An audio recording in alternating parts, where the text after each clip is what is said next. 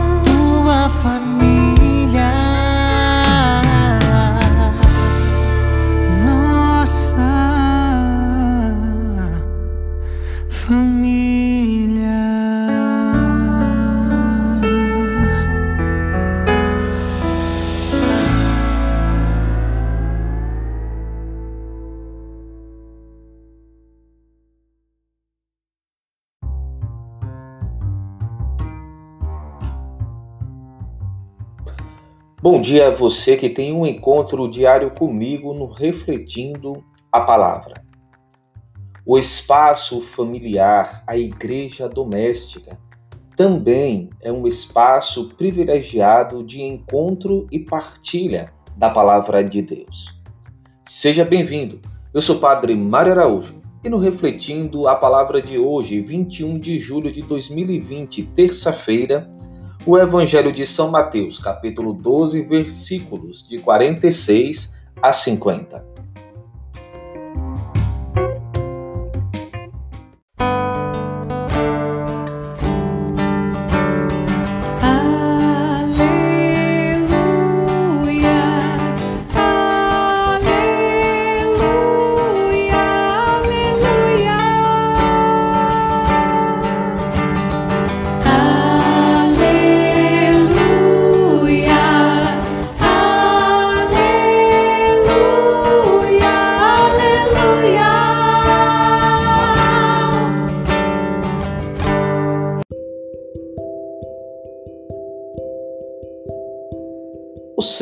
Esteja convosco, Ele está no meio de nós. Proclamação do Evangelho de Jesus Cristo, segundo Mateus. Glória a vós, Senhor.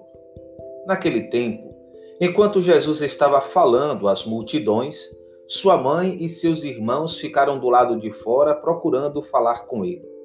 Alguém disse a Jesus: Olha, tua mãe e teus irmãos estão aí fora e querem falar contigo. Jesus perguntou àquele que tinha falado: Quem é minha mãe e quem são meus irmãos? Estendendo a mão para os discípulos, Jesus disse: Eis minha mãe e meus irmãos. Pois todo aquele que faz a vontade do meu Pai que está nos céus, esse é meu irmão, minha irmã e minha mãe. Palavra da salvação. Glória a vós, Senhor. Que as palavras do Santo Evangelho perdoem os nossos pecados e nos conduza à vida eterna. Amém.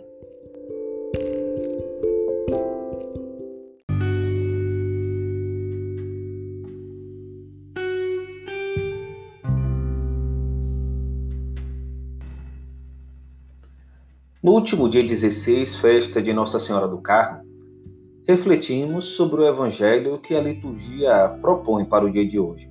Na ocasião, salientamos, à luz da relação familiar de Jesus, a elevação em dignidade similar dos discípulos de Cristo, colocando Maria como especial parâmetro. Na nossa reflexão de hoje, gostaria de me ater sobre a importância da família. Nestes últimos tempos, tem estado em relevância a figura da igreja doméstica. De certo, nossa compreensão sobre parecia enfraquecida, pois fragilizada também estava e, de certa forma, está a família. A situação de isolamento social e, consequentemente, a impossibilidade de irmos às nossas igrejas paroquiais tem ampliado a compreensão de todos sobre a magnitude do que verdadeiramente seja a igreja. E, consequentemente, também a compreensão de família. É belo perceber que, atentando para a beleza singular da família, igualmente nos apercebemos da primordial riqueza que é a Igreja. Diz o Catecismo: Cristo quis nascer e crescer no seio da Sagrada Família de José e de Maria. A Igreja, outra coisa, não é senão a família de Deus. Desde as suas origens, o núcleo aglutinante da igreja era muitas vezes constituído por aqueles que, com toda a sua casa, se tinham tornado cristãos. Quando se convertiam, desejavam que também toda a sua casa fosse salva. Estas famílias que passaram a ser cristãs eram pequenas ilhas de vida cristã no meio do mundo descrente. Nos nossos dias, no mundo muitas vezes estranho e até hostil à fé, as famílias cristãs são de primordial importância como focos de fé viva e radiante. É por isso que o Concílio Vaticano II chama a família, segundo a antiga expressão, eclésia doméstica, igreja doméstica. É no seio da família que os pais são pela palavra e pelo exemplo, os primeiros arautos da fé para os seus filhos, ao serviço da vocação própria de cada um e muito especialmente da vocação consagrada. É aqui que se exerce de modo privilegiado o sacerdócio batismal do pai de família, da mãe, dos filhos, de todos os membros da família, na recepção dos sacramentos, na oração e ação de graças, no testemunho da santidade de vida, na abnegação e na caridade efetiva. O lar é, assim, a primeira escola de vida cristã e uma escola de enriquecimento humano. É aqui que se aprende a tenacidade e a alegria no trabalho, o amor fraterno, o perdão generoso e sempre renovado e, sobretudo, o culto divino pela oração e pelo oferecimento da própria vida. Buscando crescer cada vez mais em sua catolicidade, devemos implorar ao bom Deus que cada família cristã tome consciência de sua missão e sua pertença ao Senhor. Que cada voz familiar possa entoar como um mantra de sua própria essência o que diz o livro de Josué: Eu e minha casa serviremos ao Senhor.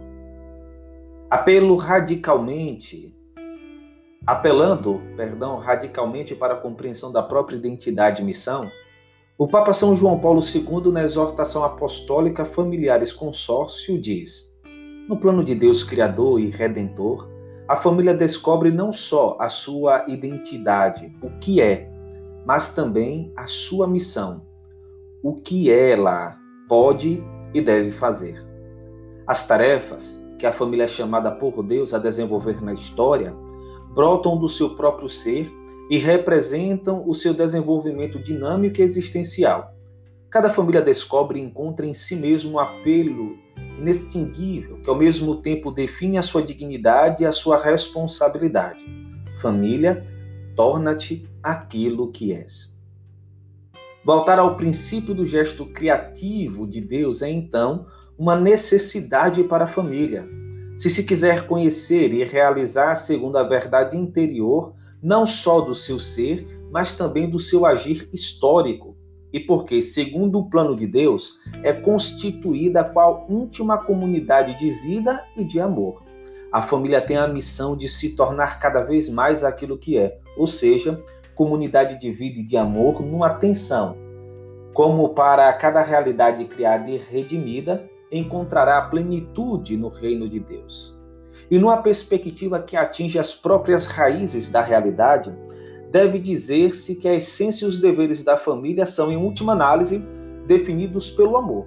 Por isto, é-lhe confiada a missão de guardar, revelar e comunicar o amor, qual reflexo vivo e participação real do amor de Deus pela humanidade e do amor de Cristo pela Igreja, sua esposa. Cada dever particular da família é expressão e a atuação concreta de tal missão fundamental. É necessário, portanto, penetrar mais profundamente na riqueza singular da missão da família e sondar os seus conteúdos numerosos e unitários. Em tal sentido, partindo do amor em, e em permanente referência a ele, o recente Sínodo pôs em evidência quatro deveres gerais da família: a formação de uma comunidade de pessoas, o serviço à vida, a participação no desenvolvimento da sociedade, a participação na vida e na missão da igreja. Atentando para os inúmeros desafios que as famílias enfrentam nos dias de hoje, concluo esta nossa reflexão com as palavras do Papa Francisco na Amores Letícia. Fiéis ao ensinamento de Cristo, Olhamos a realidade atual da família em toda a sua complexidade, nas suas luzes e sombras. Hoje, a mudança antropológico-cultural influencia todos os aspectos da vida e requer uma abordagem analítica e diversificada. Já no contexto de várias décadas atrás, os bispos da Espanha reconheciam uma realidade doméstica com mais espaços de liberdade, com uma distribuição equitativa de encargos, responsabilidades e tarefas. Valorizando mais a comunicação pessoal entre os esposos, contribuiu-se para humanizar toda a vida familiar. Nem a sociedade em que vivemos, nem aquela para onde caminhamos permitem a sobrevivência indiscriminada de formas e modelos do passado. Mas estamos conscientes da direção que vão tomando as mudanças antropológico-culturais em razão das quais os indivíduos são menos apoiados do que no passado pelas estruturas sociais na sua vida afetiva e familiar. Por outro lado, há que considerar o crescente perigo representado por um individualismo exagerado que desvirtua os laços familiares e acaba por considerar cada componente da família como uma ilha, fazendo prevalecer em certos casos a ideia de um sujeito que se constrói segundo seus próprios desejos assumidos com caráter absoluto. As tensões causadas por uma cultura individualista exagerada da posse e fruição geram no seio das famílias dinâmicas de impaciência e agressividade. Gostaria de acrescentar o ritmo da vida atual, o estresse, a organização social e laboral, porque são fatores culturais que colocam em risco a possibilidade de opções permanentes. Ao mesmo tempo, encontramos-nos perante fenômenos ambíguos. Por exemplo, aprecia-se uma personalização que aposte na autenticidade em vez de reproduzir comportamentos prefixados. É um valor que pode promover as diferentes capacidades e a espontaneidade, mas se for mal orientado, pode criar atitudes de permanente suspeita, fuga dos compromissos, confinamento no conforto, arrogância. A liberdade de escolher permite projetar a própria vida e cultivar o melhor de si mesmo, mas se não se tiver objetivos nobres e disciplina pessoal, degenera numa incapacidade de se dar generosamente. De fato, em muitos países onde diminui o número de matrimônios, cresce o número de pessoas que decidem viver sozinhas ou que convivem sem coabitar. Podemos assinalar também um louvável sentido de justiça, mas, mal compreendido, transforma os cidadãos em clientes que só exigem o cumprimento de serviços.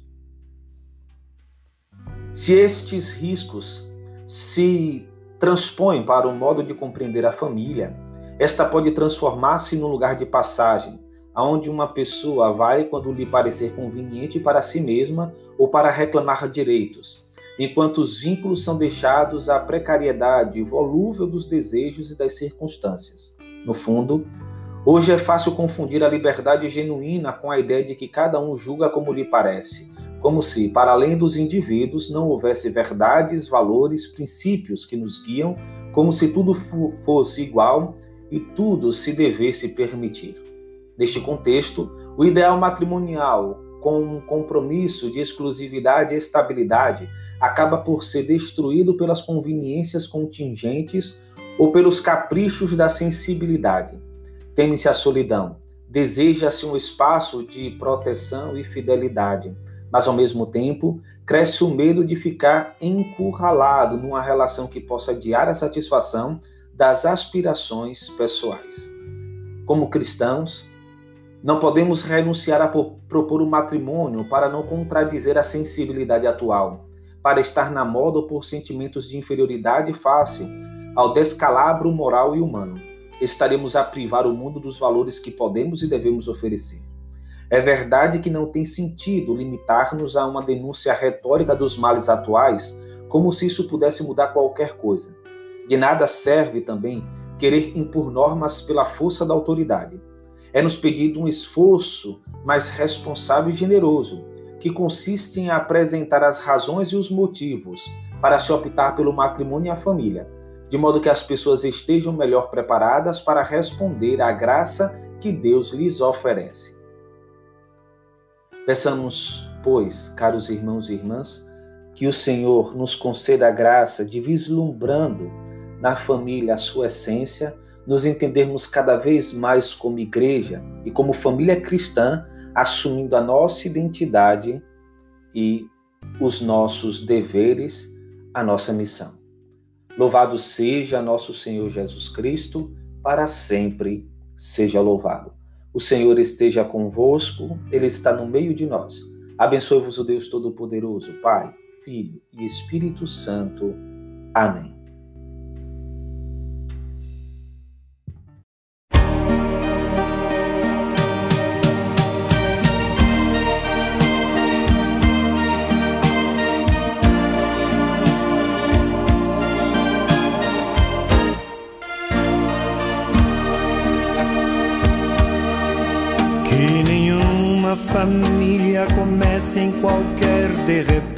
Repente. Que nenhuma família termine por falta de amor.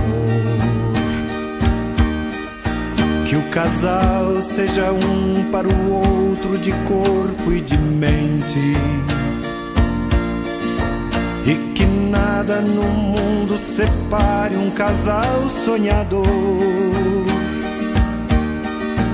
que nenhuma família se abrigue debaixo da ponte. Que ninguém interfira no lar e na vida dos dois. Que ninguém os obrigue a viver sem nenhum horizonte. Que eles vivam do ontem no hoje em função de um depois.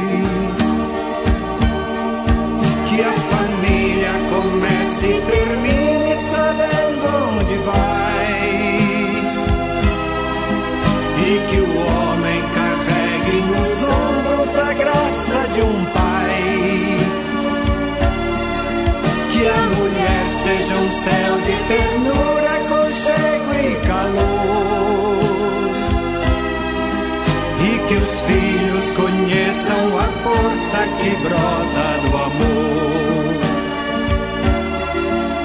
Abençoa, Senhor, as famílias. Amém. Abençoa, Senhor, a minha também. Abençoa, Senhor, as famílias. Amém. Abençoa, Senhor, a minha também.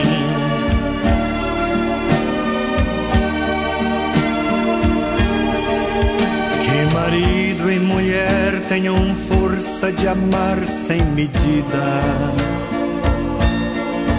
Que ninguém vá dormir sem pedir ou sem dar seu perdão. Que as crianças aprendam no colo o sentido da vida. Que a família celebre a partilha do abraço e do pão.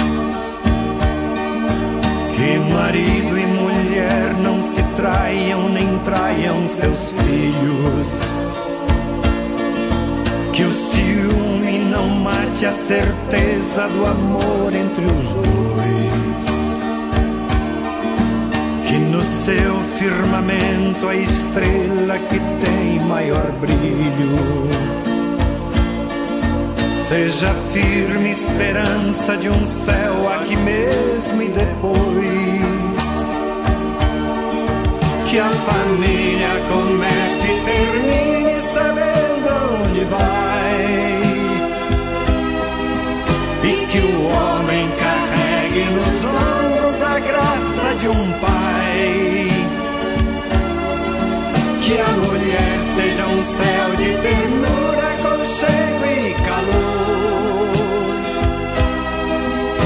que os filhos conheçam a força que brota do amor. Abençoa, Senhor, as famílias, amém. Abençoa, Senhor, a minha também. Abençoa, Senhor, as famílias, amém.